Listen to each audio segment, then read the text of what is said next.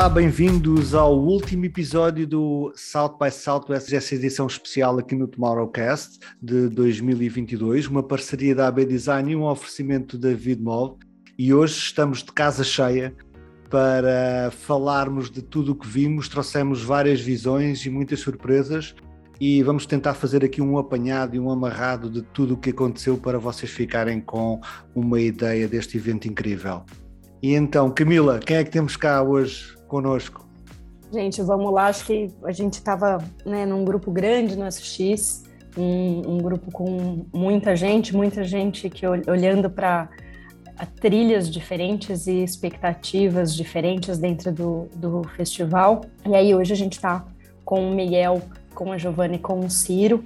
Vou pedir para eles contarem um pouquinho quem são eles na fila do pão, que eu acho que vale tanto contar um pouco de, de quem são eles e o que, que eles estavam buscando no evento, né? Se, é a primeira, se era a primeira experiência, se não era, que eu acho que isso também é uma coisa que traz um, um outro tom.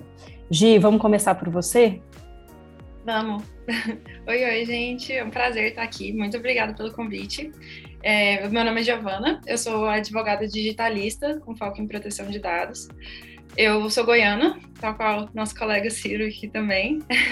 e eu foi a minha primeira vez em Austin, foi a minha primeira experiência no South by, foi a minha primeira experiência num festival grande daquele jeito, então tive que tirar um momento para conseguir entender um pouco do evento, o conceito do evento e a assistência de vocês foi bem importante assim para conseguir me contextualizar porque todo mundo já sabe, né, com tanta coisa acontecendo ao mesmo tempo, o fear of missing out é real. Então, para conseguir elaborar um pouco das ideias, assim, foi, foi bem necessário. Eu tentei fazer uma trilha que fugisse um pouco do comum, porque eu já sabia que ia ecoar depois, né? Então iam sair nos jornais, é, nas plataformas da vida, falando muito sobre metaverso, Web3, NFT, tudo isso que a gente está ouvindo muito mas tentei fazer um pouco coerente com os meus gostos formais e informais. Então, ética, proteção de dados, democracia, justiça, tecnologia, mas também meus gostos informais, que nem música. Teve muito, muito material, muito conteúdo novo sobre música rolando lá, né? É, toda a trilha de psicodélicos também, que não é uma coisa que formalmente eu, eu me atrai e leio tanto sobre, mas foi super interessante ter uma visão mais de futuro, assim, sobre o que esperar, né, do futuro da psicodelia, por exemplo. Que não tem nada a ver com o que eu trabalho, mas que é super interessante, a gente pode até conectar em algum momento. Então, foi basicamente isso, uma jornada de conhecimento futurista, tecnológico e de autoconhecimento também. Até para me perguntar, será que eu gosto disso? E é isso. Muito legal. Miguel, acho que vamos começar pelos novatos no SX. É, conta um pouquinho de você também. Bom, sou Miguel, uh, eu lidero a Rede aqui na América Latina e nessa, nessa, com esse traje, vamos lá, fui para fui para Austin cheio de curiosidade. No paralelo, sou também professor de marketing digital em MBA e pós-MBA numa escola de, de Trend Innovation, então sempre com uma pegada de, de olhar o futuro, uh, muito baseado em dados, muito baseado em, em, em, ciência, e isso me levou com uma série de lentes bem, bem diferentes. Uh, eu tive, sim, senti bem o FOMO, tive uma dificuldade em escolher as trilhas principais e trilhas al al alternativas. Acabei por fazer um combo da, das duas, mas acima de tudo, tivemos ainda o desafio adicional que era estar com a GI, ou seja, estar com a compliance de uma, de uma marca de cerveja, a gente ficar na dúvida se podia beber ou não. Então foi bem, foi bem divertido. Uh, mas acima de tudo, eu acho que foi desmistificar tudo que aparece na grande mídia, os buzzwords, uh, o, o, famoso metaverso era o que dominava. E quando você começa a entrar no detalhe, quando você começa a entrar na tangibilização, quando você começa a viver uh, e aparecem de fato posturas bem humildes, bem honestas, de olha, a gente ainda não está lá, o avatar ainda é uma porcaria, ainda é muito cartoon, ainda é um... quando você começa a entrar na real, de fato, das várias verticais de negócio que estão ali, você começa a ter essa noção que sim, uh, o mundo está indo para lá, mas ainda não estamos lá.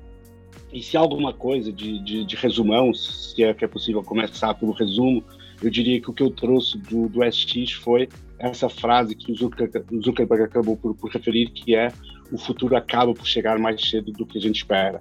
Então a gente viu para onde está indo. Uh, quando ele vai chegar nas várias fases é uma coisa que nos surpreende a cada momento.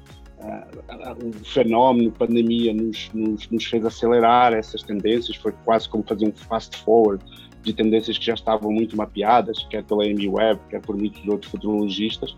Então a gente soube, já sabia que esse futuro estava vindo. A pandemia acabou por colapsar isso no tempo de uma série de coisas que impactam a nossa vida pessoal e profissional.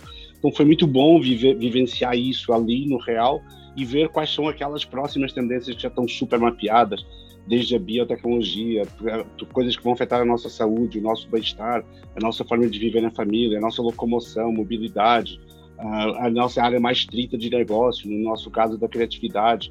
Então, tudo isso foi possível detectar. Agora, quando vai chegar e quando vai chegar na América Latina, quando vai impactar os nossos negócios, é uma coisa que de fato nós temos que estar muito atentos, cada um na sua vertical de negócio, porque pode chegar amanhã, pode demorar dois anos e pode nunca chegar.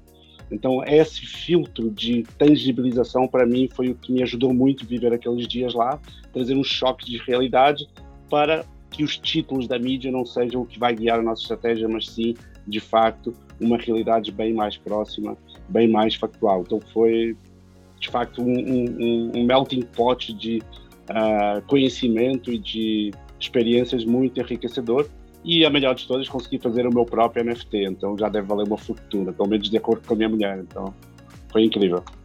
Maravilhoso. Essa foi uma das experiências né, que a gente teve lá, que acho que depois a gente conta também um pouquinho, que não foi exatamente num dos conteúdos, mas é o que a gente fala.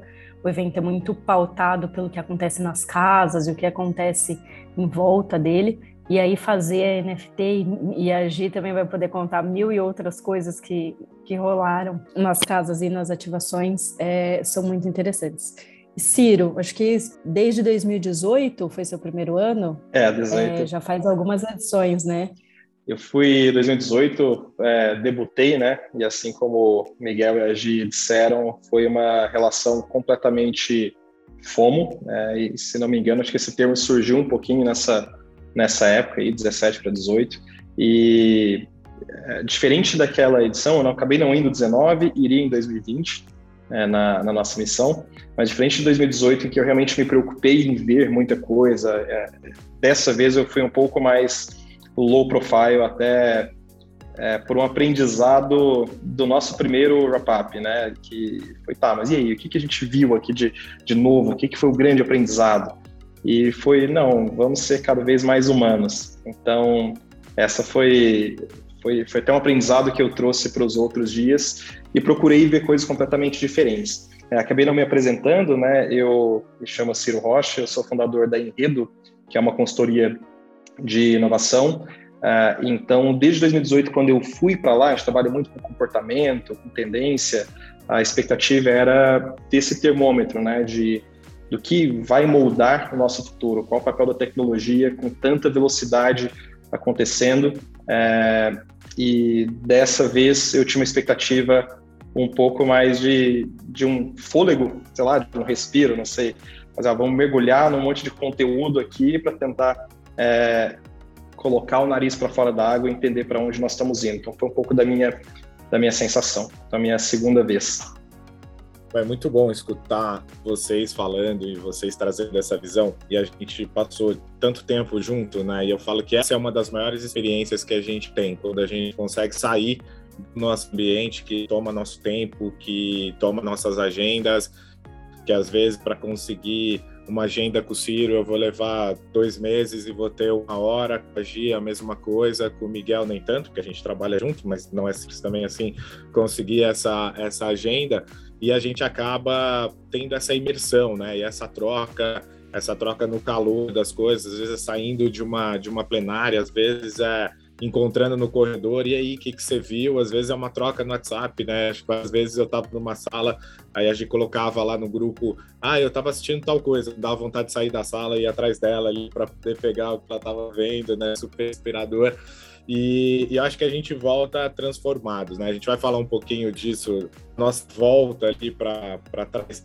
Mas eu queria até pegar é, de vocês mesmo, é, acho que vocês trouxeram uma visão mais geral, né? Uma visão mais ampla de, como foi a jornada de vocês, mas queria que vocês trouxessem agora para a gente um pouco daquilo que foi destaque mesmo em termos de, de trilhas temáticas, daquilo que vocês buscavam, que vocês encontravam ou aquilo que vocês não buscavam, né? Eu, por exemplo, fui com uma, uma missão muito grande que era voltar um pouco mais é, entendedor da Web3, né? Essa evolução que, que tem pela frente, apesar de ser um tema mainstream, ainda mais hoje, né? E, e aí eu volto, vejo um monte de gente, né, que está trocando ali o arroba do Instagram colocando que é especialista em Web3, em DAO e não sei o que. Eu voltei só com uma certeza: se tem alguém especialista em alguma coisa disso, é uma buchitagem danada, porque nem quem está super envolvido ali sabe o que é isso, e aí tem aquela, toda aquela discussão que, que a gente viu lá, e acho que passa muito por isso, né? A gente tá, a gente se reuniu, né? Eu já falei isso algumas vezes aqui né, nos nossos episódios. A gente se reuniu presencialmente para discutir nosso futuro online, nosso futuro digital, o que parece um, um contrassenso. Mas volto com a certeza de que sim, temos que estar atento a ele, mas é, ainda está muito incipiente as discussões, né? Aquilo que a gente mesmo em termos da, das tecnologias, o quanto isso impacta. Eu acho que é isso que a gente tem que ficar é, atento, que é o que, que isso vai impactar, não só na nossa profissão ou no, nossa, no nosso microambiente, mas de fato no futuro, onde todos nós estamos presentes. Eu acho que isso é o nosso papel quando a gente se coloca como inovadores, como designers, como é, quem olha o futuro e, e assume a, a posição de desenhar esse futuro melhor. Então eu tinha ali o meu foco, olhei um pouquinho para isso e cada um de vocês tinha esse esse olhar. Então eu vou voltar na Gi, que viu muita coisa diferente e era sempre a gente sempre tinha ali no final do dia aquele nosso encontro, é, a, a, experiência de escutar da Gil que ela tinha visto no, no dia dela e aí a gente não pode perder essa oportunidade de ela contar um pouco é, do que foi que ela viu de fato ali, o que, o que ela trouxe, e depois pediu mesmo para o Ciro e para o Miguel e para o João também, que teve uma experiência diferente, né? O João acompanhou o evento online, então a gente está nessa vida híbrida. O, o João estava a milhas e milhas de distância ali de, de Austin acompanhou o evento numa jornada super louca de fuso horário e tudo, e escutar um pouquinho também das nossas queridas aqui, Camila e Babi também, como foi um pouco dessa construção. Gi, conta pra gente desse, desse teu olhar ali do underdog, do lado B do SX que você buscou pra gente ali, ou até mesmo do mainstream, que, que você trouxe na bagagem. Obrigada pela, pela confiança do underground aqui. Mas, então, só queria fazer um comentário antes sobre o wrap-up. O tanto que eu acho que foi interessante ele está conectado com as, algumas das principais pautas, sabe, que o, o SX trouxe. É, muitas vezes a gente assistindo 300 palestras no dia, a gente saía com a sensação de beleza, estou cansado, não aprendi nada, não sei se tomei boas escolhas. E quando a gente ia para o wrap up, era uma oportunidade de a gente assimilar o conteúdo de forma coletiva, né? É, eu acho que vai muito no sentido do que o Tristan Harris falou no, é, na palestra dele lá sobre o dilema das redes, né? Que as pessoas têm limites cognitivos, então não adianta nada a gente estar nesse mar de informações aqui na internet e não saber assimilar essas informações. É, eu acho que o Wrap Up ele veio muito para ajudar a gente a beleza. Eu consegui aproveitar o dia hoje, mas o que, que eu aprendi? O que, que eu vou levar desse dia? E também até com a Amy Webb, né, naquela questão de perception gap dela, qual que é o nosso gap de percepção? Se eu tô vendo uma palestra que a Camila tá vendo outra, a Babi tá vendo outra, a gente senta para conversar, a gente consegue ter também uma visão melhor da, do que a gente não está percebendo, né? Então, o que eu não absorvi dessa palestra aqui. E eu acho que isso é um fruto muito positivo. Eu acho que uma das principais palestras que eu fui no, no South By foi o nosso wrap-up no final de cada dia, porque essa troca humana mesma é muito legal de ser feito, sabe? De conseguir mesmo entender o que eu não entendi, assim, desentender o que eu entendi, isso, isso é muito bacana. É, um dos pontos também, pensando na trilha que eu fiz, que foi mais focada em, em ética, assim, eu falo que foi muito focada em ética, mas o que eu achei legal também é que quase todas as palestras que a gente entrava falavam sobre ética, né? Que fala sobre o uso de dados, como que a gente está garantindo que a privacidade vai ser a configuração padrão de todos os sistemas que a gente está operando no futuro, como que a gente garante que a ética vai ser o padrão, né? A gente vai conseguir fazer as coisas desde o início já idealizado por ética. A gente viu isso na primeira palestra lá do Fjord, né, do, da, da Accenture, eles, eu acho que eram sete tendências e três delas falavam sobre ética. Então, acaba que foquei nisso e estava em todos os lugares, então fico feliz que essa discussão está acontecendo. Mas uma que me marcou especialmente foi a palestra da Renee Gosling. Ela é uma professora do MIT e ela falava a favor da fricção. Então, a gente hoje, todas as inteligências artificiais que a gente usa no cotidiano são para tirar a fricção. Eu tenho a Alexa no meu quarto, até medo de falar o nome dela e ela acionar aqui, mas eu tenho ela para eu não precisar apertar o interruptor na hora de dormir, para eu conseguir ouvir a música que eu quero na hora que eu quero, para passar é, aspirador de pó na casa a hora que eu quiser. Então, tira a fricção desse, da operação manual do dia a dia. E ela foi falar o quanto é positivo ter fricção porque a partir do momento que você tem mais fricção na, na, inteligência artificial, você tem mais controle, você consegue colocar limite nas tecnologias e realmente garantir que o que é seu é seu. Então, eu consigo garantir que, pela fricção, que os meus dados vão estar sendo tratados da forma como eu espero. É, eu consigo ter mais controle sobre eles, né? E ela falou uma frase que me marcou muito, que ao invés da gente procurar retirar os seres humanos dos processos automáticos, a gente tem que procurar fazer os processos automáticos centrados em humanos. Então a gente tem que buscar colocar o, o ser humano, né, a humanidade no centro. Enfim, eu achei o South by, eu li um texto no início falando que o South by é uma forma bruta, né? E o Cannes, ele é a forma rebuscada, é, é a forma mais lapidada, assim. E eu acho que o South by é, foi uma forma bruta de reflexão entre o pensamento e a aplicação. A gente tem essa ideia, mas como que está sendo operado mesmo hoje? Como que a gente espera que vai ser aplicado amanhã? E ver isso falado por quem está aplicando, né? Então, assim, trazer uma pessoa do Facebook para falar, trazer uma pessoa é, do Spotify para falar sobre algoritmos de recomendação de música. É muito incrível ver quem está fazendo né, isso hoje, falar sobre, para a gente chegar às nossas próprias conclusões sem ter um intermediário no meio e ver que é possível a gente mesmo ser um agente mais ativo para a operação do futuro. Então, eu acho que o que mais me encantou no South By foi essa acessibilidade, assim, de caramba, essa pessoa mudou a história, assim, do Senado americano com uma denúncia e ela está aqui na minha frente e eu posso ser ela também no futuro, né? Então, sair empoderada de lá. acho que foi muito interessante a experiência, inclusive por isso. Vou, pe vou pegar aqui esse gancho da Gi aproveitando que ela citou um texto que eu escrevi, que falava exatamente sobre como que a gente, como que eu olho, né, pro, como que a gente olha para o South By, como que a gente olha para o Web Summit, como que a gente olha para Cannes. Cada um desses eventos para mim tem uma tem um viés diferente e acho que o South By faz exatamente isso com a gente, de pegar toda essa pedra bruta, porque é tudo muito bruto, são conversas que são um pouco maiores do que as conversas que acontecem lá no Web Summit, que são conversas mais curtas. Então, entendo que o Web Summit ele traz um termômetro do que está para acontecer ou está acontecendo. E o South By, ele, na verdade, faz a gente olhar com um pouquinho mais de profundidade para conversas que estão por aí e pegar isso e depois poder lapidar. E eu achei super interessante de quando você falou da ética por trás de todas as de todos os conteúdos, que é uma coisa que a gente veio conversando aqui em alguns episódios também. É, e a gente também viu um pouquinho disso surgir no, no, no Web Summit, que eu acho que foi o primeiro evento dessa, dessa volta toda aí, né, desse mundo pandêmico que é exatamente a discussão da humanidade, a discussão do nosso papel por trás das tecnologias. A gente tem repetido isso bastante e que ao mesmo tempo, como isso é uma pegadinha, porque parece que é fácil, é mais fácil de assimilar, é mais fácil, ah, mas já ouvi, a gente já ouviu isso por aí, a gente está vendo isso toda hora.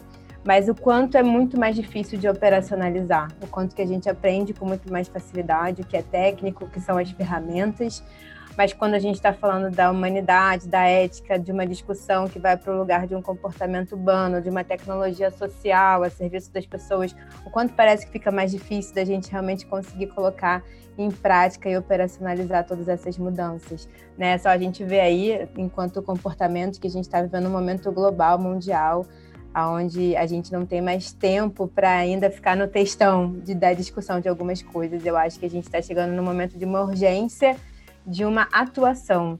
E eu senti muito isso também na fala da, de, de, muitos participantes do South by Southwest desse ano, é, sobre essa questão desses gaps de percepção, de narrativa, de para onde a gente está se levando enquanto linguagem, enquanto comportamento, quando a gente está trazendo essas discussões sobre, sobre tecnologia, sobre gerações e tudo mais que a gente viu por ali. De que, na verdade, não tem é, metaverso, Web3, etc., que fique de pé se a gente está discutindo descentralização sem ética, sem governança, sem responsabilidade. E aí eu volto muito com isso reverberando aqui em mim. Eu vou puxar isso um pouco mais para o final para vocês, porque eu quero muito saber o que, que a gente vai fazer com tudo isso.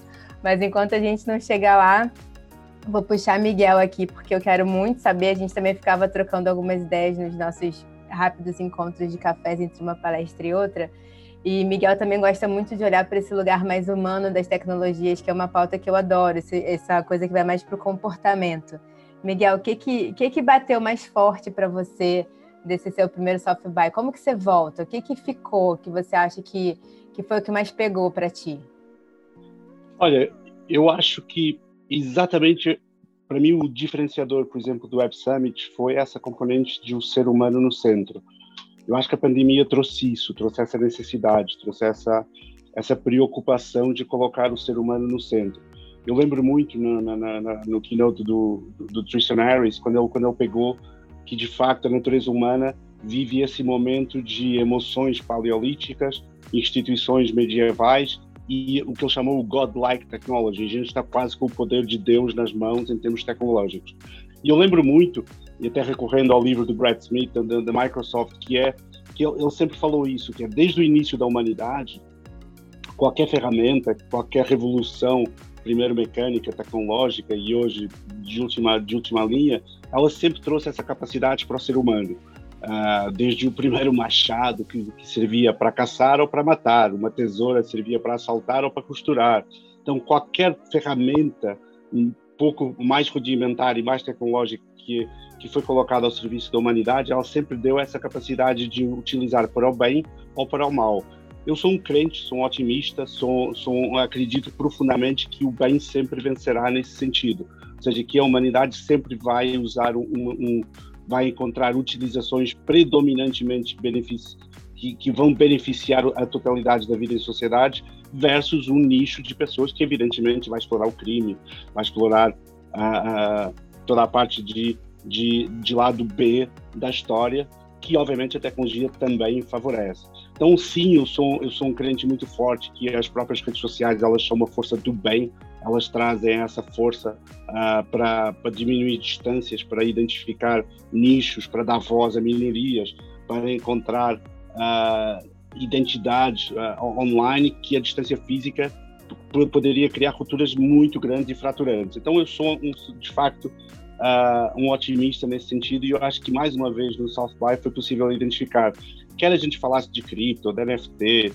ah, quer a gente falasse do metaverso, quer a gente falasse de tecnologia, de saúde, de mobilidade, sempre tem um ah, mas isso pode ser utilizado para o mal. Beleza, como qualquer tecnologia, como qualquer inovação que foi posta ao serviço da humanidade.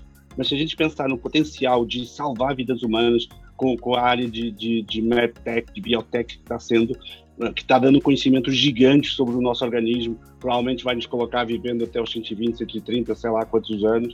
Uh, tudo que está acontecendo ao nível da mobilidade, tudo que a gente aprendeu nessa pandemia de como não utilizar veículos de combustão e sobreviver, uh, como não viajar tanto de avião e trabalhar. Então a gente teve um aprendizado forçado, a gente quase que viveu um laboratório de dois anos que deu ensinamentos gigantes para esses futurologistas, que deu Uh, um, um, um, como a gente foi o, ratinho de laboratório para muitos cientistas que vai desenvolver as novas teorias de mobilidade, de smart cities, de uh, locomoção, tudo isso vai ser consequências dessa pandemia. foi terrível a pandemia, causou uh, dores e, e, perdas gigantes, mas ela sempre tem um lado positivo de dessas uh, alterações estruturantes da sociedade, como isso vai trazer de benefício, como isso vai trazer de ensinamento, como nos vai fazer melhores seres humanos. Eu acho que todos nós, uh, profissional e pessoalmente, somos melhores seres humanos depois da pandemia.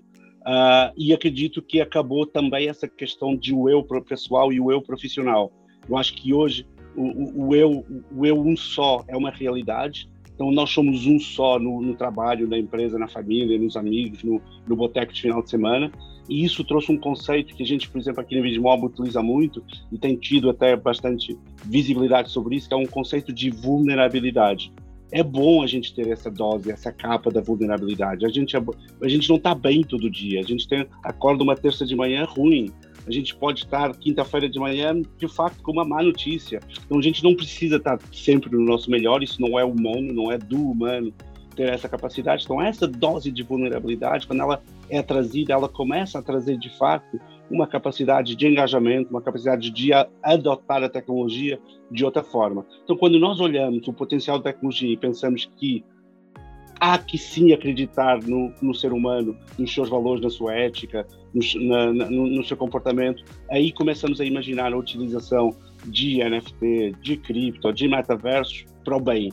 E isso é, um, é de facto uma, uma visão de uma riqueza inacreditável. A gente começa, de facto, a pensar como entidades do terceiro setor se vão beneficiar, a gente começa a pensar como a, a mitigação de problemas gigantes de, de diferença de acesso à saúde podem ser minimizadas para povos em localizações remotas ou situações económicas difíceis. A gente pode ver como uh, metodologias de diversão, diversidade e inclusão são postas em práticas. Na hora a gente viu um montão de exemplos de como uh, pessoas com incapacidades ou físicas ou motoras, uh, como invisuais, estão inseridos na tecnologia. Ou seja, essa preocupação pela inclusão, ela não existia dois, três anos atrás de, de, de, nesses eventos. Então a gente começa a ver, de fato, a tecnologia a embraçar, a fazer um embracing do bem. E isso, para mim, enfim, cristão, católico, praticante, é uma alegria muito grande de ver que a tecnologia também se é uma força do bem. Ela, acima de tudo, ela vai ser uma força de inovação e inovação para a sociedade, para nós, eu acho que pode ser uma força do bem muito grande. Cabe, obviamente, a cada um de nós. E começando pelo fake news, começando pelo não repostar aquilo que a gente tem dúvida, começando por ser criterioso no nosso própria presença na, no ecossistema digital. Se a gente fizer a nossa parte, no ecossistema isso vai funcionar de forma muito forte. Então, ficou muito forte uh, essa questão do centralidade do ser humano, essa vulnerabilidade do ser humano e quanto cada um de nós pode e deve fazer a sua parte. Então foi foi de fato, tal como a gente falava, eu saí de lá muito enriquecido e eu acho que mais capacitado para enfrentar desafios, quer a nível pessoal, quer a nível profissional. Legal, Miguel. Eu, eu queria pegar esse gancho também, porque assim como o Camilo, eu fui com o objetivo de entender mais sobre essa coisa de, de Web3 e metaverso, né? Não sei se eu voltei é, com medo ou mais animado exatamente por essa percepção que o Miguel trouxe. Então, de um lado, uh, muita hype em cima disso, né? NFT e toda essa estrutura, uh, eu acho que tirou o foco do festival completamente do, de uma coisa mais abrangente para algo específico, mas em paralelo veio essa questão do, do ser humano no centro de tudo e pautas que ganharam muita força, que quando eu estive em 2018 estavam ainda embrionárias, que é a questão de saúde mental para absolutamente tudo. E, e, o que me que foi muito interessante para mim no, no, evento em si foi cruzar uma série de dados e informações, às vezes é, não muito óbvias, desde o futuro do sexo. Será que as pessoas continuarão fazendo sexo versus é, metaverso, NFT, a questão da, da igualdade é, e a questão de saúde mental. E eu participei de um workshop com, com a D-School de Stanford e foi interessante ver como essa estrutura do design thinking ela passa a, a mudar e passa a evoluir. Né? E eles deixaram um insight muito importante, que nos últimos dois anos, é, e acelerado também por esse processo pandêmico que nós passamos, o designer e todo mundo que trabalha desenvolvendo alguma coisa, né, ele precisa com muita urgência mudar o, o mindset, mudar a sua percepção de que não é mais sobre desenhar coisas bonitas que funcionem, mas de fato ou viralizem, né, e deem resultado, mas de fato se preocupar com todos os impactos da camada, né? Quais são as implicações que eu tenho daquilo que eu estou fazendo na vida das pessoas? E aí, de novo, no futuro do sexo, na reprodução, na bioengenharia, é, então, num contexto em que isso está avançando com uma velocidade tão rápida e todos nós fomos buscando é, entender qual que era o grande futuro, qual que é o grande lance,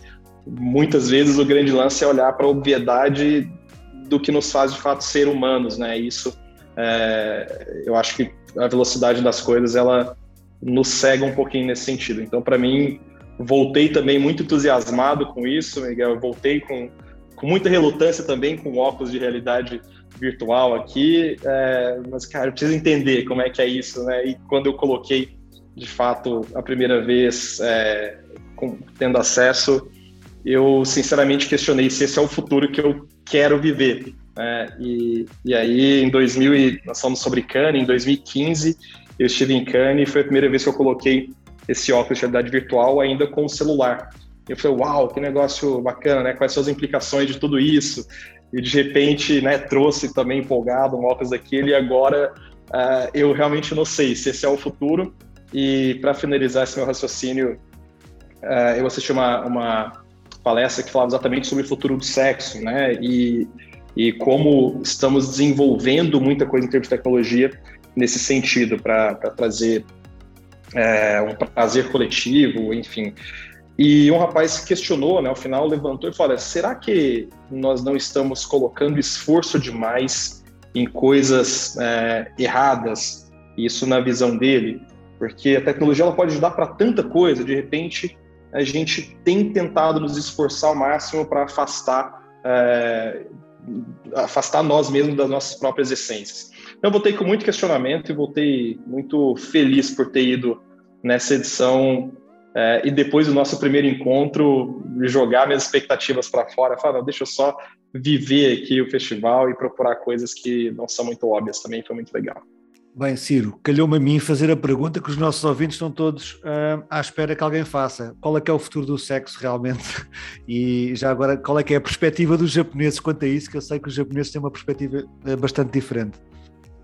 Exato, foi peculiar, né? Eu caí por acaso nesse é, em um painel, né? o futuro do sexo e tinham pessoas bem diferentes. Uma delas uma japonesa, é, uma não uma pessoa não binária, outra pessoa é, assexuada e uma pesquisadora. E é, não sei dizer qual o futuro do sexo, mas o que foi questionado ali é se faria sentido nós fazermos sexo de fato e a japonesa trouxe uma perspectiva dela. Por exemplo, no Japão, ah, os adolescentes entrando na vida adulta não têm o menor interesse em fazer sexo mais. Isso é vendido como uma coisa é, suja, uma coisa perigosa, porque pode engravidar, pode ter doença. É, e isso se atribui muito à questão de educação é, sexual, como isso é feito ou não é feito, né? E aí aqui nessa bagunça toda de tecnologia, a coisa começa a, a fritar na minha mente nesse aspecto porque é uma indústria que tem crescido muito, os esforços em desenvolver é, tecnologia e gadgets para isso estão muito estão muito acentuados, né?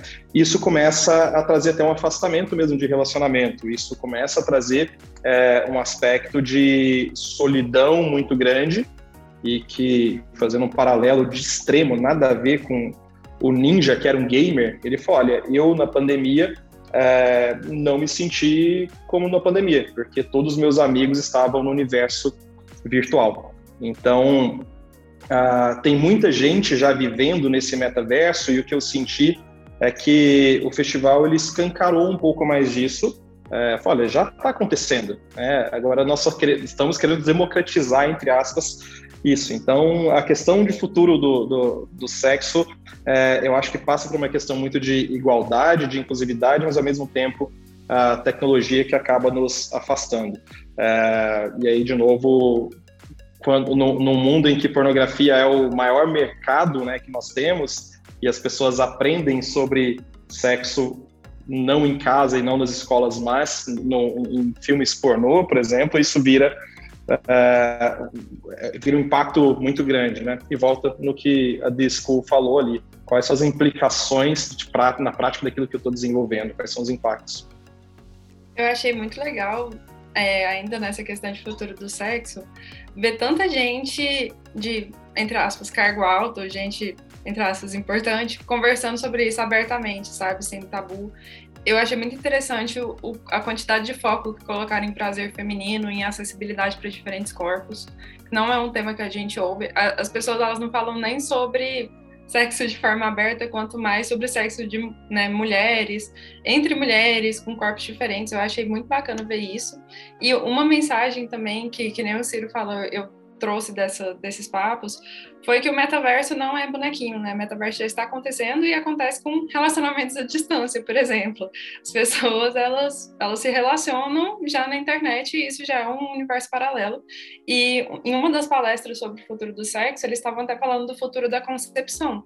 É, se as pessoas hoje elas fazem tudo de forma online, para que, que elas vão é, se encontrar para poder né, gerir, conceber uma criança. Então a gente estava falando sobre como que dá para fazer a concepção mesmo de forma distante, sabe? Então ter um filho home office assim.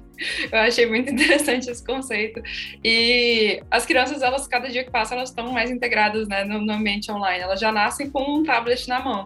Então elas poderiam, entre aspas, ser criadas desse jeito.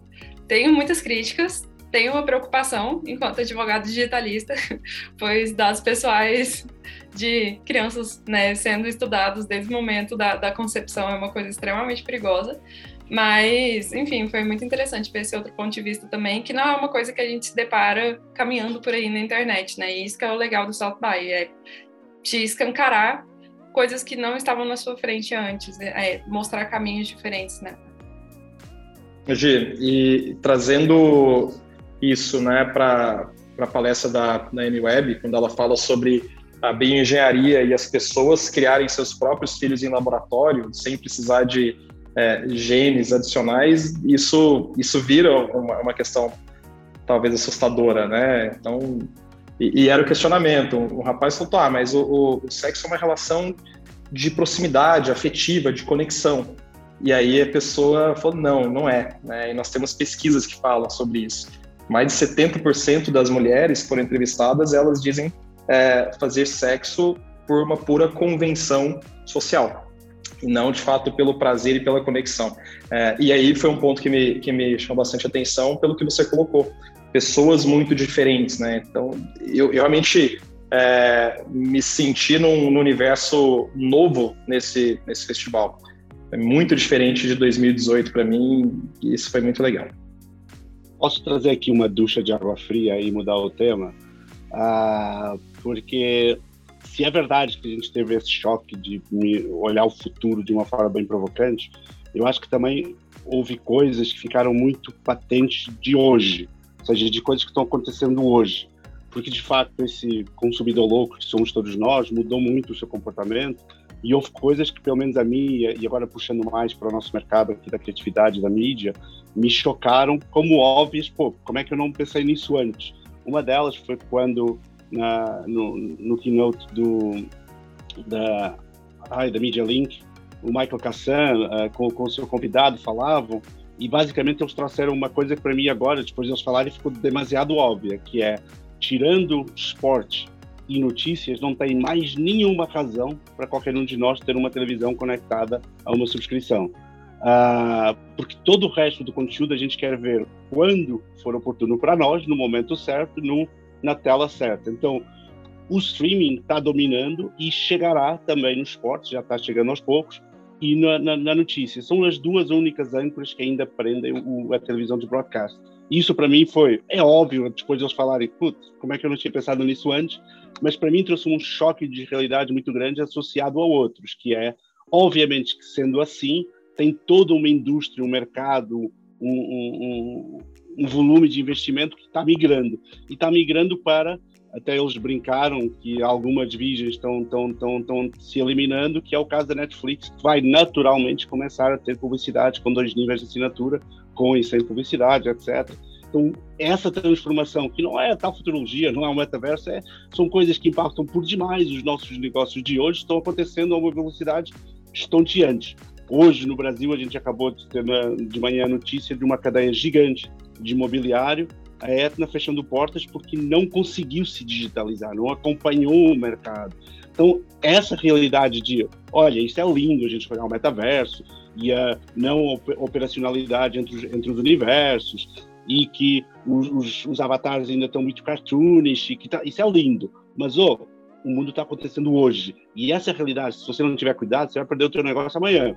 Então, essa, esse imediatismo da inovação, da velocidade que está sendo um cilindro avassalador, também foi uma coisa que nem toda a indústria, nem toda a vertical de negócio, nem todos os empresários que estavam lá tinham essa, esse alerta ligado. E hoje em dia o mundo é muito conectado. Ah, não é porque está acontecendo na China, nos Estados Unidos, na Itália, que não vai acontecer no Brasil amanhã. Vai sim. Então, e mais uma vez, a pandemia foi um laboratório para isso. Uh, hoje em dia, a gente está aqui um mês atrás do, de uma realidade americana e provavelmente dois meses atrás de uma realidade europeia, mas só por uma questão de velocidade de transmissão das variantes, e isso desencadeou essa, esse atraso temporal. Uh, mas o que, em termos de aprendizado, de laboratório, de tudo, uh, inclusive no avião eu tive a oportunidade de ler o, o, o livro do, do, do CEO da Pfizer sobre como toda uma indústria se revolucionou e se uniu para desenvolver a vacina em timings e calendários e timelines considerados totalmente impossíveis até um mês antes da pandemia começar. Então, eh, foi questionando uh, e, desafiando os limites do, do impossível que eles conseguiram entregar em menos de um ano um, uma vacina para o mundo. Então é, é, um livro que também me inspirou muito de como uma mega empresa com dezenas de milhares de funcionários conseguiu se revolucionar para atender uma demanda do universo, da população global. Não foi da, dos Estados Unidos, não foi da Itália, não foi da Alemanha. E isso, de facto, são, são coisas que esse imediatismo, esse sentido de urgência, e por isso a frase que para mim define o South é, de novo, a do Zuckerberg, que é o futuro tende a chegar mais cedo do que você pensa. E de facto o futuro está aí, e isso é incrível. Mas não é aquele futurão do, do tal metaverso, de não sei o quê, porque isso nós temos laboratórios vivos muito fortes, que é, por exemplo, a indústria dos games. A indústria dos games, para nós, é um, é um laboratório vivo de como marcas, sociedades, pessoas devem e vão começar a definir regras para interagir. Então, esses laboratórios já estão aí e estão crescendo de forma absurda, né? Então, é isso. A gente está vendo a Rihanna, que não, não canta há três anos e está lançando uma linha de lingerie que vale não sei quantos bilhões. Então, o mundo está mudando numa velocidade muito grande, essas referências, e isso que a gente tem que acompanhar. Tendo em vista, obviamente, uma, uma, uma linha de, de, inovação mais profunda. Eu costumo dizer que qualquer empresa hoje em dia tem que ser uma empresa ambidestra. Tem que ter duas trilhas. Uma trilha que olha o médio e longo prazo, essa inovação, essa tendência, que às vezes acelera, outras vezes atrasa um pouquinho. Os tais óculos que o Ciro já provou em 2015 já foram e vieram até com parcerias com o Reban, etc., já foram enviar uma série de vezes e até hoje não são uma realidade. Então, já todo mundo tentou. Quando é que vão colar? A gente não sabe, mas tem que estar atento. Então, tem uma trilha da empresa, da, da tal empresa ambidestra, que tem que estar sempre a olhar para o futuro de médio e longo prazo, mas tem outra trilha com um grupo igualmente de, de time talentoso que tem que olhar o amanhã, o hoje, o amanhã e o depois da manhã. Então, toda e qualquer empresa hoje em dia tem que ter essas duas trilhas. Essa velocidade de imediatismo, de fazer o alcance e o resultado hoje, mas ao mesmo tempo nunca perder de vista que as tendências, o que é que está acontecendo e que eventualmente fatores externos que nós não controlamos podem fazer acelerar uma outra tendência. E isso impacta demais, desde o boteco da esquina, a grande empresa de bebida ou de comida, até o, varejista de roupa, até a companhia aérea, como a gente acabou de ver nesses dois últimos anos. Né? E aí, eu acho que vou até aproveitar para puxar um pouco das experiências que a gente teve lá. Você falou um pouquinho do, da NFT, é, de fazer a própria NFT lá. Eu acho que o, SX normalmente ele, ele tem esse perfil, né? Para quem ainda não conhece também, é, o evento ele tem toda a plataforma de conferências, né? Que são, que são os conteúdos.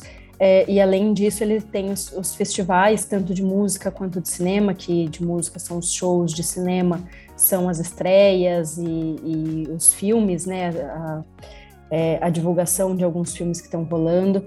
É, e tem as casas. As casas são normalmente as marcas que trazem ali experiências para o público do SX e que hum, confesso que eu fiquei bem decepcionada esse ano. É, elas costumam ser se propor a trazer novas experiências, experiências bem imersivas, né, e um, e um ponto de contato ali com alguns ou lançamentos, acho que teve uma, se eu não me engano, que era da Sony algum ano que trouxe alguns robozinhos ali, que estava na primeira, é, numa discussão até dessa história se a gente ia ter robô dentro de casa para ajudar com algumas coisas ou não, mas esse ano as casas ficaram um pouco, acho que um pouco, assim, um, um pouco atrasadas, inclusive eu cito aqui a, a sair correndo para ver a casa da meta, e chegando lá nada mais tinha do que sim uma experiência com óculos de no caso era de, de realidade é, virtual né? Mas que era um, um, jogo que é um jogo que já está batido né? Não era uma não era nenhum lançamento não era nenhuma novidade não era nenhuma provocação sobre o que seria esse metaverso que eles estão propondo. É, então eu queria falar um pouco sei se quer voltar com você, Miguel, e depois a gente pula para a Gi para ela contar. Eu sei que a Gi foi no Doodle, acho que vale até falar o que era esse Doodle e, e que foi uma grande sensação lá num determinado ponto, mas falar um pouquinho dessas experiências que a gente teve fora das plataformas de conteúdo em si. Perfeito. Eu tive uma, uma trilha de experiências que eu acho que teve altos e baixos. Essa que, eu já falei, que é criar o teu próprio NFT. Obviamente que é uma experiência bacana e tal, mas é muito gamificada ainda, muito uh, enfim, estrutura hardware muito pesado, enfim, algo completamente inviável de escalar, mas foi uma experiência interessante. Uh, depois tive a experiência de fazer o, o, o, meu avatar, foi uma experiência bem frustrante, porque é de facto ainda muito aleatório, muito cartoon, muito fora da realidade. Não é nem de perto nem de longe algo com que eu quisesse interagir com ninguém no mundo, no mundo virtual. E depois também fizemos uma experiência de holograma, que também foi, foi divertida, mas nada de, de rocket science. Enfim, são experiências, são trilhas, são, é claramente um caminho que está que tá se, está se mapeando, mas que, obviamente, como o próprio Zuckerberg falou, o, os avatares estão longe de, de uma realidade humana, longe de passarem feeling, emoção e, e, e ativar os sentidos. Portanto, é claramente um caminho onde seguramente a tecnologia vai evoluir muito nos próximos tempos. No, no, no, no, capítulo, por exemplo, da mobilidade, eu me empolguei com, com, com uma experiência que estava lá da All Right com a Audi, no sentido que eles trouxeram, além de uma realidade de imersão no metaverso, trouxeram uh, o conceito de inserir isso no contexto da viagem, ou seja, uh, em que a, a, tecnologia combinada com a tecnologia do carro, ela, ela embebe no, na nossa experiência sensorial o percurso envolve também o tema de em que estrada a gente está, que trajeto a gente está fazendo, uh, que rádio a gente está ouvindo no carro, ou seja, ela, é, a nossa experiência imersiva ela passa a fazer parte da viagem do carro também.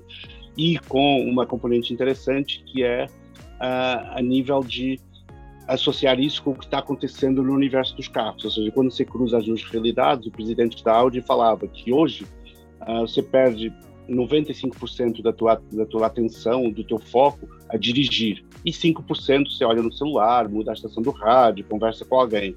E que essa inversão está uh, acontecendo muito mais rápido do que qualquer um de nós imagina. Uh, e que essa inversão vai levar a que mais, a grande maioria do teu tempo uh, dentro de um veículo vai passar a ser um tempo de lazer, tempo que você pode ser entretenido, tempo que você pode aproveitar para acrescer valias a, a, ao, teu, ao teu objetivo, ao teu ser humano, nomeadamente a nível de edutainment. A parte de educação pode ser uma autêntica revolução aí. Eu falava, eu posso tirar um, um pós-MBA, um MBA no meu commuting time durante seis meses.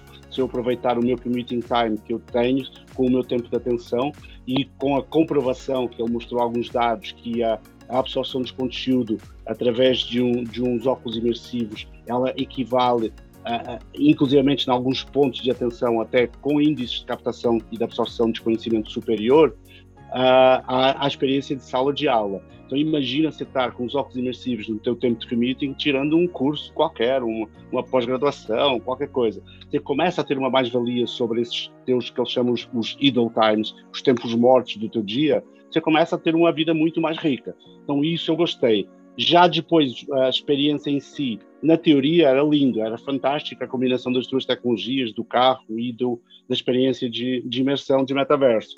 Quando você leva isso para a realidade, a experiência da Audi fazendo isso dava um enjoo danado.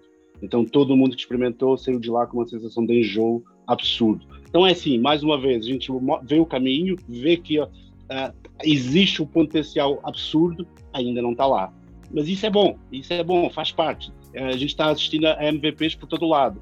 E, e é, isso é fantástico. Então, eu acho que essas casas, essas experiências são boas para isso, para a gente desmistificar que o jargão que aparece na mídia, pô, é fantástico, mas está caminhando, está caminhando.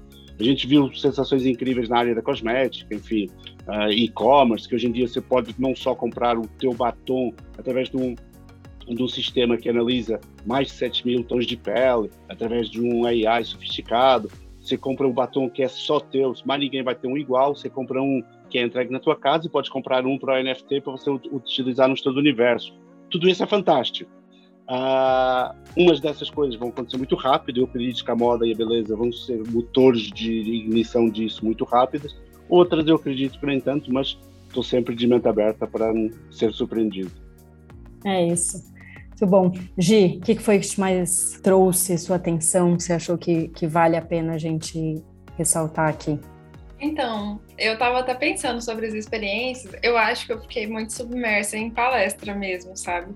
É, acabou que eu não vivi tantas casinhas, mas mostrando a minha expectativa e a realidade que eu vivi. Eu tinha uma expectativa de ver coisas assim, uau. Porque eu tinha escutado do de 2019, eu acho que foi uma ativação da Bose, que eles levaram um, um óculos que tinha música e assim, todo mundo ficou em choque. E eu tava esperando coisas assim, muito high-tech. E o que acabou que eu vi lá foi muito foco em gente mesmo. É, eu acho que a gente passou tanto tempo fechado que as marcas tentaram trazer momentos agradáveis. Então, toda ativação que você chegava tinha drink e comida e uma música boa tocando. E mimos, assim, ah, você quer chaveiro? Quer garrafinha para colocar whey, sabe? É, eles estavam dando coisas, assim. Então eu vi que era muito querendo dar uma experiência agradável. Eu acho que para incentivar as pessoas a conversarem entre si, porque todo mundo ficou muito tempo fechado, e menos uma coisa realmente assim, uau, sabe? Muito disruptiva. Foi a sensação que eu tive para mim, tanto, a mais incrível, o que eu fui assim, que eu fiquei, caramba, que lugar incrível, foi a ativação da Amazon, que foi meio que um mini Lollapalooza, assim. Tinha um palco com músicas muito boas tocando, bandas sensacionais, é, muita comida gostosa e vegana, porque a Liso é vegana, né, e ela foi a principal ativação da Amazon. Mas, assim, de conhecimento advindo das, das casas mesmo, das ativações, eu acho que eu estava esperando um pouquinho mais a Babi comentou sobre a Doodle, né, que eu fui, e eu acho que eles pegaram muito por instigar, porque era um lugar que parecia um arco-íris, você só via um arco-íris lado de fora, um bonequinho gigante com a boca aberta, e filas, assim, de duas, três horas. Eu fiquei duas horas na fila. E quando a gente entrava, a gente descobria que, na verdade, era meio que uma família de NFT que você pode colecionar, sabe? Assim, posso estar sendo um pouco hater, mas eu não vi nada demais. e eu, eu, foi um ambiente interessante, mas não acho que valeu a espera, assim, sabe? Era mais para você conhecer mesmo o produto que eles estavam nos propondo. E um ponto também de experiência e de vivência, assim, que eu achei muito legal foram shows, porque tem muita banda incrível que a gente ainda vai ouvir falar. É, você tem que ter um pouco de curiosidade para pesquisar, para ouvir antes, fazer uma tarefinha de casa, entender quais bandas que você gosta e ir no show, sabe? Eu peguei uma mania no South by que era de pensar em uma banda que eu gosto e jogar SXSW no Google, sabe? Então, sei lá, TV on the Radio, SXSW, para ver, porque ou eles já tocaram ou eles iam tocar lá, sabe? Era incrível, era tiro e queda, ou tocou no South by de 2016 ou eles iam tocar quinta-feira. E, era 880, assim. Então eu acho muito legal pra gente conseguir se antecipar em tendência musical, que não é o meu ramo, mas eu gosto muito. E no geral eu vi muito isso, assim, drinks, comidas, mimos, muitos mimos. Eu voltei com uma mala só de coisa que eu trouxe de presente, então bolsinha, trouxe NFT colecionável da DC para dar para os meus amigos que eles estavam distribuindo lá no, no stand da, é, da DC mesmo e da Warner. Então, foi muito mais experiência do que, de fato, um conhecimento agregado. É isso, acho que um pouco do que eu comentei ali, acho que ficou um ano, um ano que a gente ficou para trás nessa história das, das casas, sabe? Ciro, alguma coisa para ressaltar aí antes da gente não, eu tive essa mesma, essa mesma sensação, Cami. E, e aí, é, pensando sobre isso agora, me veio também o nosso primeiro encontro, né? Depois do primeiro dia em que todo mundo sentou e olhou um para a cara do outro e falou: caramba, não, não vivo nada de novo. E isso me, me veio agora em mente. Será que, é, com tudo que a gente tem de acesso à informação de um jeito tão fácil, o tempo todo, não, não é um reflexo disso? É, sabe, a gente não se surpreender com muita coisa que o pessoal está lá se esforçando para fazer. É, eu vi algumas coisas legais, por exemplo, de, de aplicações, né? Coisas que o Miguel trouxe, é, que está todo mundo tentando fazer e que até então não via tanta aplicação. Mas na feira de empreendedorismo eu vi algumas coisas legais nesse sentido. Então, de holografia funcionando para o mercado é, de compras, umas coisas interessantes nisso. Mas eu fiquei me questionando quanto, de fato, a gente está inserido dentro de um contexto que é, busca, de pessoas que buscam novidade o tempo todo e algumas coisas não nos surpreendem, versus quantas coisas daquelas podem ser surpreendentes para outras pessoas que não estão nesse contexto. Eu acho que talvez tenha um pouquinho mais a relação de, de bolha mesmo, de uma coisa não surpreender, é, mas quando eu fui em 2018, eu achei tudo muito, muito, muito legal. Muito legal mesmo, em termos de casa. Decepcionei também nessa, é, mas eu fiquei questionando se não é por isso. Eu só queria fazer um comentário. Tem um texto do David Potter Wallace que eu gosto muito, inclusive fica a recomendação. Foi um discurso de formatura que ele fez, chama A Liberdade de Ver os Outros. E nele ele conta a história de dois peixinhos que estão andando no mar. E aí chega um peixe mais velho e fala: E aí, como que tá a água hoje? E os peixinhos: Que diabo é a água? porque eles estão nela, sabe? E assim, é, eu vejo muita gente nisso, sabe? A gente, eu acho que o, South by ele trouxe algumas reflexões que a gente julgava ser óbvio, porque eles mostraram a água pra gente e muitas vezes pode ser repetitivo, a gente não fica surpreendido exatamente por causa da quantidade de informação que a gente já tem acesso. Então é, é interessante para colocar a gente no nosso lugar também e até mostrar o papel que a gente tem, né? De tornar isso acessível. Então, se a gente fizer um esquema de pirâmide, todo mundo que tiver lá começar a espalhar, sabe? Se eu falar para três pessoas, essas três pessoas falarem que eu aprendi no South By para três pessoas, a gente consegue espalhar mais, tornar esse conhecimento mais acessível. Porque não é um evento barato, é um evento internacional, então assim, poucas pessoas vão chegar até lá, né? E isso mostra o papel que a gente tem mesmo de sociabilizar, assim, de socializar esse conhecimento, sabe? De melhor gancho, porque era essa a minha provocação final para todos nós aqui, para a gente começar a encerrar o nosso podcast.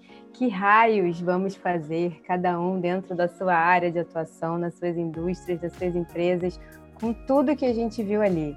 Então a gente sabe que, por exemplo, o Ciro trabalha com design, temos Camilo e Miguel com uma empresa de tecnologia e criatividade, é, João também dentro da área de criatividade, Camilo em eventos, você numa grande empresa de bebidas, eu trabalhando com narrativas, enfim. Qual o compromisso que a gente pode assumir com tudo que a gente viu, com tudo que bateu para gente? E o que, que a gente consegue pensar, e aí eu vou deixar essa provocação aqui para cada um, na aplicabilidade do que mais tocou a gente para o que está no nosso entorno para agora, né? Nesse futuro que a gente quer construir agora. Para a gente exatamente não perder isso tudo que a gente está conversando aqui. Um, que é ser ponte, é fazer com que a coisa seja escalável, mas mais do que isso, como é que a gente faz com que esses conceitos sejam aplicáveis? Então, o compromisso, né, já trazendo aqui o meu, assim, que eu estou assumindo comigo mesma, já que eu tenho uma empresa que trabalha narrativa, que trabalha forma, que trabalha conteúdo, uma inovação em conteúdo, que é de contar as histórias que as, que as pessoas querem realmente ver, assistir. E aí isso passa por um processo de educação e aculturamento de empresas, de criadores, de organizações, sobre é, aonde cada um pode assumir responsabilidade para que a gente tenha mais histórias positivas no mundo. Fica aqui o meu olhar para para essas histórias que a gente quer realmente criar e construir. E fico perguntando para vocês aonde vocês vão é, aplicar ou o que é possível de aplicar a curto prazo dentro das suas áreas aí de atuação. Fabi, eu vou, vou puxar porque 2018 é, eu terminei com essa mesma provocação, né? O que, que eu posso trazer para cá? Então, de imediato, É, e eu estou, estou, em Goiânia, né? Grande parte da nossa operação fica em Goiânia, que é, é o, o, o, Texas brasileiro, digamos assim. É, então, é um estado que ele, de alguma forma, relativamente novo, né? Um pouco mais conservador. E a gente acabou assumindo um compromisso de, de alguma forma, ajudar a mudar esse cenário local. Então, em 2018, nós passamos a trazer rodas de, de conversa com o cliente, uh, fizemos um evento para contar um pouco dessa experiência lá, uh, fizemos reports também, então tem sido uma coisa comum. E ali, em 2018, eu saquei que, caramba, mesmo sendo uma empresa, uma consultoria de estratégia, design, tecnologia é uma coisa que não dá para ficar de fora do que a gente faz. Então, nisso, a gente acabou é, fazendo esse programa também. E de imediato, agora em 2022, é, uma coisa que a gente acabou fazendo aqui foi criar um programa de bem-estar e saúde mental.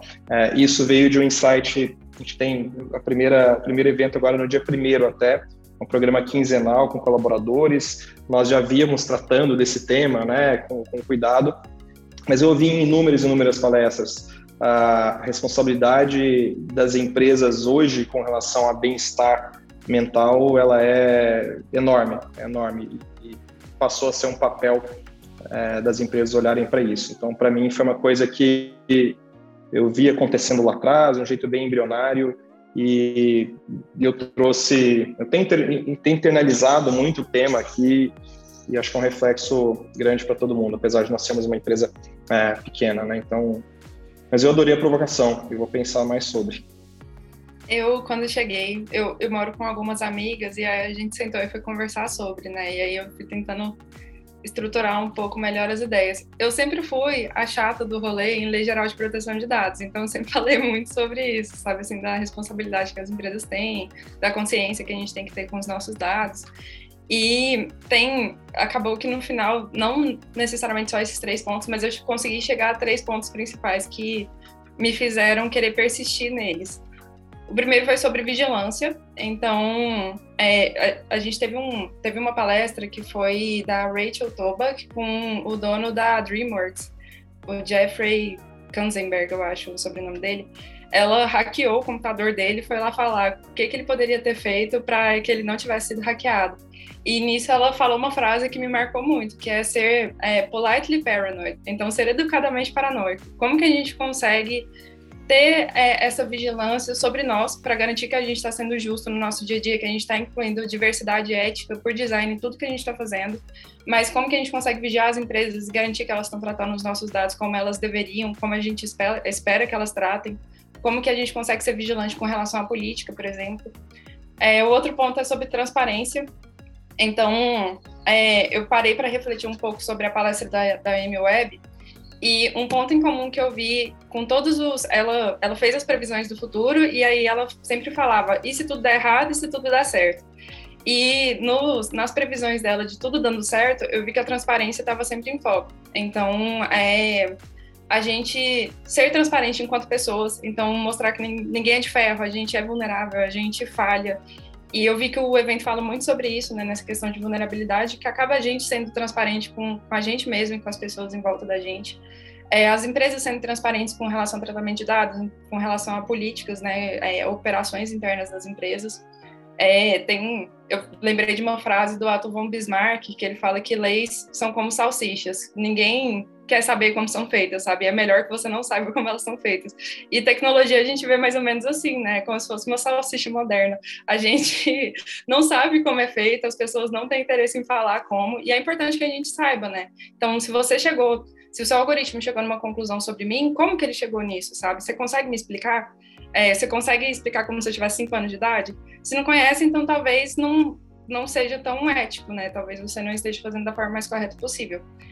E a questão da participação popular, sabe? Que foi o que, assim, me deixou mais feliz saindo do South By, que é a gente ter o papel ativo em mudança. A descentralização que a gente está falando não é só descentralização da internet, é, é descentralização de atitudes também. Então, todo mundo ali é um pontinho ativo que pode fazer alguma mudança. E eu, enquanto área de compliance de uma grande empresa, a gente brinca falando que a gente é o grilo falante do Pinóquio. Então a gente sempre senta assim nas reuniões e vai falando, ah, vou fazer certo. E a minha expectativa com o South by é ser o grilo falante de consciência crítica e ética sobre tecnologias. Então, falar com as pessoas, sabe? Passar essa ideia crítica para frente, não manter só em Austin é, ter a vulnerabilidade de assumir que a gente não sabe de tudo e a gente pensar coletivamente como que a gente consegue desvendar melhor esses caminhos, né? É isso, assim. E só um comentário também que eu amei que vocês, eu percebi com o um comentário do Ciro, eu amei que vocês chamaram goianos para falar sobre um evento em Goiás estadunidense, né? Então a gente está bem coerente aqui. Ah, é difícil comentar depois da Gi, porque ela resumiu assim, o Ciro também, de forma, de forma brilhante. Eu acho que, se alguma coisa que eu trago de actionables do, do, do evento é, uh, para já num, numa, numa única vertente, enquanto pai, marido, filho, profissional, professor, uh, trazer essa, essa sensação de ser humano na, na frente, ser humano como centro da decisão, uh, quer sejam decisões bobas de cibersegurança, como falava a Gi, vocês não têm a noção de, da quantidade de pessoas que ainda bota 100 a 1, 2, 3, 4, 5, 6 uh, e coisas do estilo. Então, essa pedagogia boba, que para nós é boba, uh, faz muito parte de, de facto, enraizar comportamentos. Uh, eu, nas minhas aulas, vejo que essa transmissão dos conhecimentos em pirâmides, que vocês falavam, é muito importante, porque, de facto, nem todo mundo tem acesso ao mesmo tipo de informação decodificada. Uma coisa é você ver as, as, as, as notícias saindo na mídia, outra coisa é, é o, o, que está por detrás das notícias e o que isso implica na, na vida de cada um de nós. Então, essa capacidade de traduzir, explicar, dar acesso à informação, dar acesso a pessoas privilegiar a sua qualidade de vida. Uma das coisas que eu brinco nas minhas aulas é como ensinar a não ser dependente do celular, monitorar as horas e a qualidade de uso, etc. Então, ter esse papel de pedagogia nessas várias vertentes nós, com a tecnologia, temos que ter um comportamento regrado e pedagógico, então a gente tem que ensinar o ser humano a se relacionar com a tecnologia, uh, mas sempre com uma, com, com uma lente muito otimista. E sempre com essas duas pegadas. O que é que a gente deve, tem que fazer hoje, uh, e o que é que a gente deve estar alerta para o amanhã, ser o polícia do amanhã no sentido de filtrar bem ao que é que a gente vai se dedicar, mas há algumas coisas que a gente vai dedicar, tem que dedicar com, com conhecimento, com profundidade, tem que conhecer. Uh, e isso, de facto, muda a nossa forma de estar em, em família, em, em, em, trabalho, em sociedade, uh, a forma como a gente impacta os outros. Dou-vos um exemplo bobo, mas que felizmente não é bobo na consequência. Uh, naquelas horas que eu não sei como encontro livros, eu estou também voluntário no, no, numa instituição de terceiro setor para ajudar crianças muito pobres a ter acesso a tratamentos de câncer. Vocês não têm a noção de como a tecnologia revolucionou a, a capacidade da angariação de fundos e de implementação uh, para uma ONG muito pequena num bairro de São Paulo. Então, a tecnologia deu um, uma força motriz do bem que permitiu, nos primeiros dias da pandemia, a gente pensar que ia ter que fechar a porta e, de repente, teve os dois melhores anos da, da história da instituição. Então, a gente pode fazer diferença no bairro, a gente pode fazer diferença na nossa rua. Uh, Tipo, no início da pandemia, todos nós fomos invadidos por histórias de senhorzinhos e senhorzinhas que estavam uh, vendo sua vida virar do avesso. O senhorzinho do, das flores aqui do Brooklyn, onde eu moro em São Paulo, de repente, porta fechada, uma história tristíssima. Em 48 horas, o bairro, já não vou falar de São Paulo, o bairro se mobilizou, eu tinha fila na porta durante 15 dias. Uh, então, a rede social, o meio digital, ela é uma força do bem. A gente só tem que acreditar nisso e passar essa evangelização como, como a Giba falava, para três amigos, que eles vão passar para mais três e vão passar para mais três.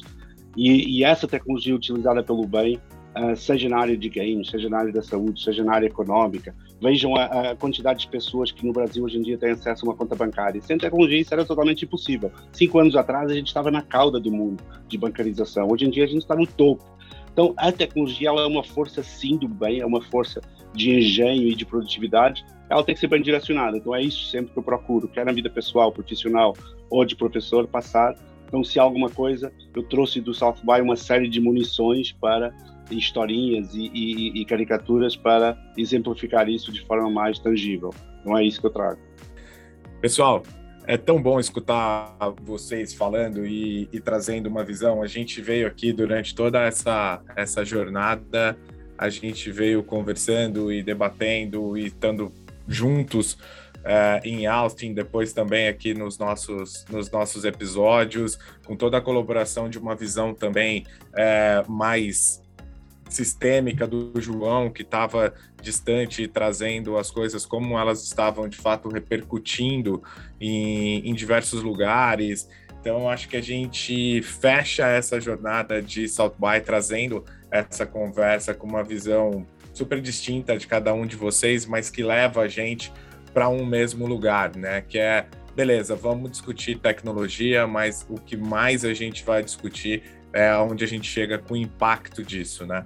E eu gostaria de fechar aqui essa nossa conversa trazendo uma frase da Amy Webb que, que ela trouxe ali durante o talk dela, né? Que ela colocava que ela não estou pedindo para vocês estarem prontos para tudo, estou pedindo para vocês estarem prontos para qualquer coisa, especialmente se desafiar suas crenças mais profundas. Eu preciso que vocês comecem.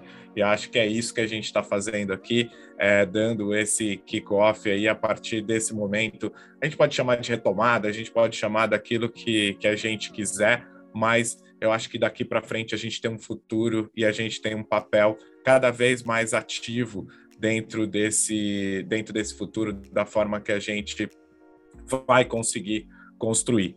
Queria agradecer muito a presença do Ciro, da Giovana, do Miguel aqui nesse nosso episódio. Obviamente agradecer aos meus aqui, né, João, Camila, Babi, por toda essa imersão que a gente fez durante esse período. Para quem acompanhou o Instituto For Tomorrow, a gente produziu conteúdo em áudio, a gente produziu conteúdo em vídeo, a gente produziu conteúdo em texto, a gente fez mais de 60 posts durante todo é, esse, esse período ali, né? Mais de 80 conteúdos ali é, somados ali entre tudo que a gente fez ali.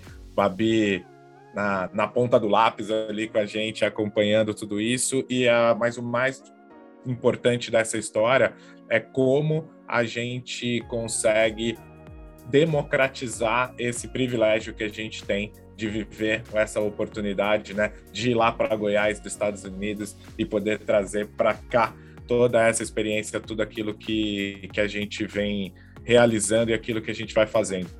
A jornada continua a partir daqui, a gente vai ter mais uma série de coisas aí para fechar South By, a gente vai deixando aqui os convites, algumas coisas presenciais, outras online, o nosso material, o nosso report, que, que ele fecha toda essa história, toda essa jornada que a gente tem aqui e aproveitar para agradecer a todos aqueles que confiaram os seus colaboradores em estar com a gente na missão. É muito bom escutar a Gi falando do valor de estar numa missão. A gente se empenha para isso, para que esse valor seja de fato agregado à experiência de estar lá no, no evento e agradecer aqueles que nos apoiam, né? A parceria com a B-Design, que traz pessoas tão relevantes quanto o Ciro e a Enredo para participar aqui com a gente, né, associado da AB Design, assim como a Vidmob, que além de associado da AB Design, é nosso patrocinador nessa jornada é, e de tantas outras aí que vem pela frente.